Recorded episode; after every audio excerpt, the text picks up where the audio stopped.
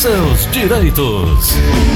Dia de quinta-feira de falar sobre planejamento previdenciário são as informações que vão te ajudar a você que está a caminho do momento importante que é a aposentadoria, uma fase que para muita gente é complicada, tem o direito, não conhece, pede, não encontra, busca, não acha, e aqui a gente faz esse, esse, essa ligação, né? Entre a informação precisa de um advogado especialista no, no segmento, direito previdenciário, e você, ouvinte, amigo, amiga que está acompanhando a Verdinha todos os dias. Doutora Ana Flávia, bom dia. Bom dia, Gleudson. Bom dia, ouvintes da Verdinha. Tudo bom, Gleudson? Maravilha, doutora. Esse momento que a gente faz e traz informações a respeito eh, do planejamento previdenciário tem ajudado muita gente. Eu recebi agora há pouco, aliás, ontem pela manhã, uh, o, o Cláudio Vinícius, que mora aqui em Fortaleza, na Barra do Ceará, dizendo que tinha, uma dúvida, tinha várias dúvidas e vem acompanhando ao longo dos programas e tem ajudado bastante no momento de decisão, de contribuição, de percentual, de complementação. Tudo ele está anotando lá no caderninho e trazendo lá para ajudar no momento decisivo eh, desse planejamento tão importante, planejamento previdenciário, né, doutora? Que bom, Gleudson. É, e o planejamento previdenciário, agora mais do que nunca, por conta da reforma da Previdência, ele se, se tornou imprescindível, né? Porque a reforma da Previdência mudou o cálculo não só das aposentadorias programáveis, né, que é a aposentadoria por tempo de contribuição, a por idade, a especial, mas ela mudou também o cálculo, inclusive, da aposentadoria por invalidez. Então, todo o tempo que o segurado consegue aumentar de tempo de contribuição vai impactar diretamente no valor do benefício que será pago pelo INSS. Né? Porque uhum. a gente já falou diversas vezes que o INSS limitou né, os anos, né, 20 anos, e a cada ano o segurado ganha, a cada ano que passar 20 anos, o segurado ganha mais 2%. Então ele começa em 60% com 20 anos. Então, cada ano que aumenta de 20, ele vai conseguir aumentar 2, 4, 10, 20 até chegar a 100%. Então, toda e qualquer forma de aproveitar tempo hoje em dia mais do que nunca vale ouro, né? É verdade. E nós já conversamos em outros programas, Gleuton, de algumas formas que se pode aumentar o tempo de contribuição para aumentar o salário-benefício. Já falamos da possibilidade de é, utilização de tempo rural, né, Gleuton? Uhum. É, sabemos muito que muitos são segurados que nascem no interior, nascem em fazendas e, e trabalham no roçado durante a primeira infância, né, durante ali, aquele período do colégio, e depois que atinge a maioridade, que vem para a cidade atrás de um trabalho de carteira assinada, alguma coisa do tipo, né? Uhum. Então já falamos que existe a possibilidade de usar o tempo rural a partir de 12 anos para aumentar o tempo de contribuição da aposentadoria por idade urbana ou aposentadoria por tempo de contribuição. Então essa é uma das opções. A outra opção que nós já falamos também, Gleuton, é a de pagar lacunas, né? E a gente sempre tentou deixar bem claro que não é você ver no seu CNIS, né, no seu Cadastro Nacional de Informação, que existem períodos não pagos e pagar. Existem algumas regras para o pagamento de lacunas. Então, é sempre bom consultar um especialista ou a defensoria antes de pagar, tá? Eu não digo nem consultar diretamente o INSS, porque às vezes o INSS dá informação errada, né? A, que eu, a informação que eu venho passar hoje, Gleuton, é sobre a possibilidade de averbar tempo como aluno aprendiz para contabilizar como tempo de contribuição. Muito bom. Tá? Então, o tempo prestado como aluno aprendiz em escola técnica pode ser considerado tempo de contribuição desde que haja remuneração, mesmo que indireta, certo? Uhum. O que é a remuneração indireta de que eu estou falando, Gleuton?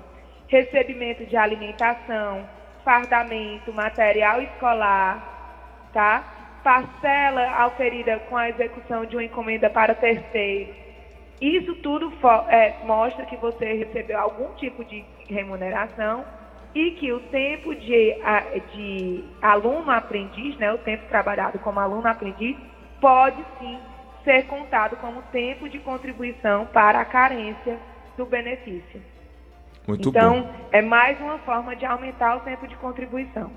É, e muita gente acha que não tem, né? O aluno aprendiz não tem que se preocupar com isso agora, muito pelo contrário, tem e tem que se preocupar a toda hora. Não é preocupar, é planejar mesmo, né? É cuidar mesmo. Né? Planejar. Né? E sempre guardar documentos, Gleuton. A gente pensar um aluno aprendiz, né? Com 16 anos de idade, não vai pensar em guardar um documento para usar com 60 anos de idade, né?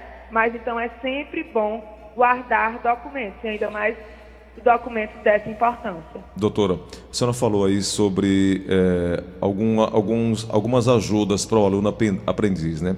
Retribuição em dinheiro ou auxílio em materiais. É, a senhora já tocou nesse ponto, né? Exato. Né? Não precisa ser remuneração direta, pagamento pecuniário. Pode ser é, recebimento de alimentação, fardamento, material escolar, tá certo? Qualquer tipo de remuneração, mesmo que indireta, é, caracteriza é, o exercício do trabalho como menor aprendiz, como aluno aprendiz, a ponto de considerar como carência para as aposentadorias programadas. Doutora, a discussão também vem é, por um lado que além de se exigir, a, a, além da remuneração, mesmo que indireta, no caso desses auxílios, a comprovação da presença de algum outro requisito em relação à execução do ofício para que venha receber, é, para que venha para essa, para essa contagem? Algo além? Na verdade, Gleuton, existe, é, geralmente eles, eles fornecem, é, é, é, fornecido uma declaração para o aluno aprender, né, dizendo qual foi o período que ele trabalhou, de dia tal até dia tal, qual era o período que ele trabalhava o que é que ele recebia em troca. Então é uma declaração que ele recebe. Ah, tá. Perfeito. Muito bem. Doutora, tem algo a mais que a gente queira colocar nesse ponto aí da, do planejamento? E aí eu falo sobre o que eu venho falar, vou falar nos, nas próximas quintas, né, Gleudson, para o uhum. ouvinte ficar atento.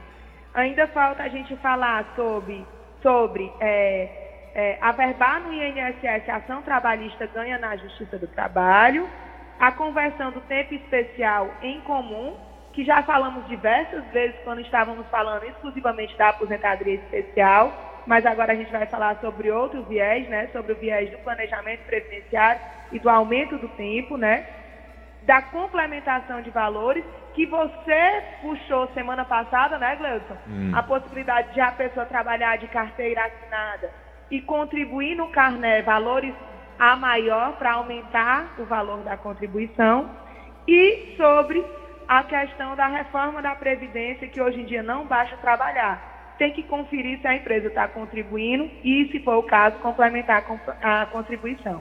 Então, são cenas para os próximos capítulos. Doutora, uma última pergunta aqui nesse, nesse, nessa linha. O segurado que pretende recuperar o tempo de serviço que muita gente deve estar dizendo assim: eu deveria ter feito, eu deveria ter juntado documentos em tudo mais. O segurado que pretende recuperar o tempo de serviço do período em que foi aluno, aprendiz. É, e aí a gente pode estender o raciocínio para os guardas mirins, por exemplo, patrulheiros, menor aprendiz, estagiário. Essas pessoas podem protocolar um pedido de reconhecimento de tempo no INSS? Ó, a chamada pode, sim, ju se chama justificação administrativa, se eu não estou enganado. Ele Exato. Ele pode e deve, Gleuson. Porque ah. aí é, ele já consegue averbar esse tempo no CNIS. Quando chegar a época da aposentadoria, é um passo a menos que ele terá que resolver, entendeu? Tá. Então, se já tiver a documentação, pode sim, você está correto. Muito bom. Doutora, quem já se aposentou pode pedir a revisão da aposentadoria no prazo de 10 anos, contado da data que começou a receber o benefício, não é isso? Pode, deve. Muito bom, muito bom. E se o INSS negar, que é normal, via judicial? Na verdade, Gleuton, quando não tem nenhum fator novo, quando, o que, que eu falo de fator novo? Porque uma coisa é você entrar na Justiça do Trabalho, por exemplo, ganhar uma ação e a empresa ter que fazer um pagamento para a sua previdência, tá? Hum. É fato novo que podia não existir antes da aposentadoria. Aí você realmente tem que pedir a verbação dessa ação trabalhista no INSS para poder então pedir a revisão daqueles valores na sua aposentadoria. Mas quando não existe fato novo, quando é erro de cálculo do INSS, quando você apresentou um PPP e o INSS não levou em consideração, nesses casos, a revisão pode ser protocolada diretamente na Justiça. Pode pular o passo do INSS. Doutora, então vamos lá. Vamos para as perguntas. Quem? Bernadette. Oi, Bernadette, tudo bem Bernadette. contigo? Seja bem-vinda. Qual é a pergunta? Eu queria saber se o eu fiz aquele o contato com o INSS sobre a prova de vida. Sim. E a- já faz uns dois meses eu não tive resposta. Só que eu estou com medo, se, será que tem tempo determinado para isso? Porque senão eu estou com medo de ser cor- vem, assim, suspenso o auxílio. Já falamos até nisso ontem, não foi, doutora Ana Flávia? Foi. A prova de vida está suspensa até agora o final de mês de novembro e ainda não teve nenhuma portaria é, prorrogando esse prazo.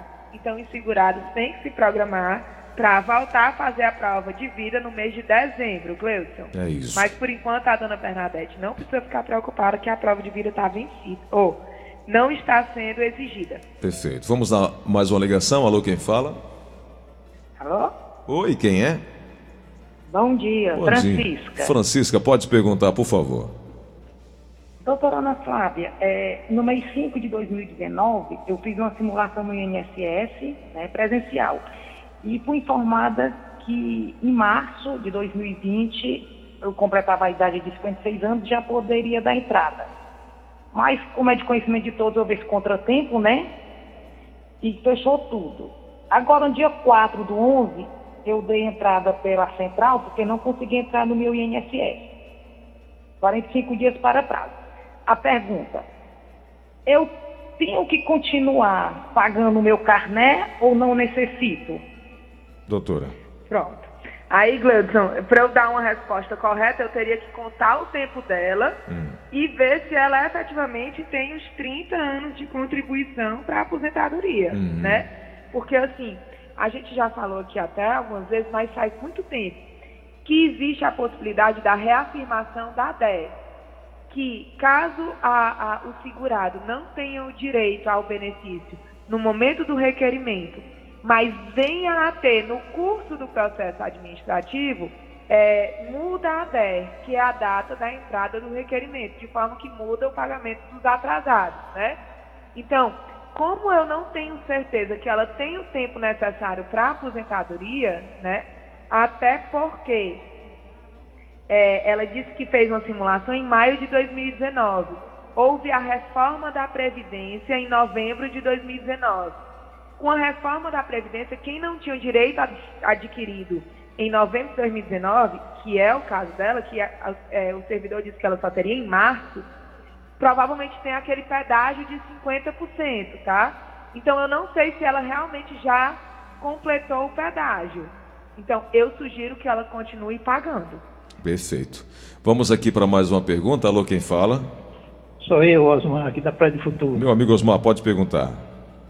Eu queria fazer duas perguntas de uma vez só. A Rocha? Primeiro, é que quando eu, eh, chegou o tempo de fazer a, a- a prova de vida, mas eu estou em dúvida, porque todos os anos quando eu vou fazer, o rapaz lá diz, não, você não precisa fazer não. Não sei por quê.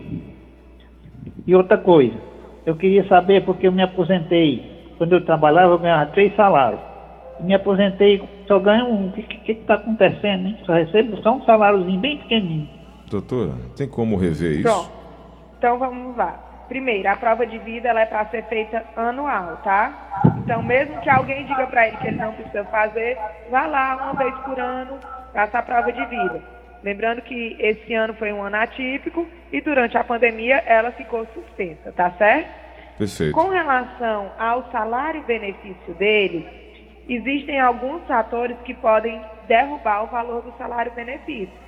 Entre eles, o fator previdenciário, tá? Como ele recebia três salários e está recebendo só um, tem que saber se ele recebeu três salários durante toda a vida dele ou se foi só no último ano, nos últimos meses, né? Eu sugiro que, caso faça menos de 10 anos que ele recebeu o primeiro pagamento da aposentadoria, ele, tem, ele teria direito, se for o caso, a uma revisão. Então, eu sugiro que ele procure um advogado da confiança dele, ou a defensoria, ou até mesmo a Justiça Federal, para ver se ele tem direito a algum tipo de revisão no benefício dele. Perfeito. Vamos para mais uma ligação. É, para a gente finalizar, tem uma, uma pergunta chegando aqui no WhatsApp da Verdinha. Vou completar 60 anos de idade no dia 6 de dezembro. Tenho 25 anos de contribuição. Já posso solicitar minha aposentadoria? Quem faz a pergunta é a Lúcia, que está ouvindo a gente. Não, Gleuton, ela não pode, né? É, na verdade, com 25 anos de contribuição, a carência está ok, né? No entanto, com a reforma da Previdência, no ano de 2020, não é mais 60 anos de idade, passou a ser 60 anos e 6 meses. Então, se ela faz dia 6 de dezembro, dezembro, janeiro, fevereiro, março, abril, maio e junho, ela poderá solicitar a aposentadoria por idade dela no dia 6 de junho de 2021. Perfeito. Doutora Ana Flávia, quero te agradecer pela oportunidade de conversar conosco hoje, pedir desculpas pelo atraso do nosso papo. E semana que vem a gente vai voltar na quarta e na quinta-feira para trazer mais informações para o ouvinte da Verdinha no processo aí de, de, diminuir as dúvidas, encurtar o caminho, encurtar a distância aí na busca do direito previdenciário.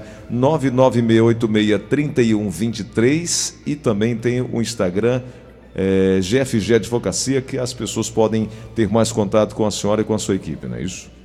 Com certeza, Gleuson. Estou à disposição para o que for necessário. Na quarta e na quinta nos falamos novamente. Tenham todos um excelente fim de semana de muita paz, saúde.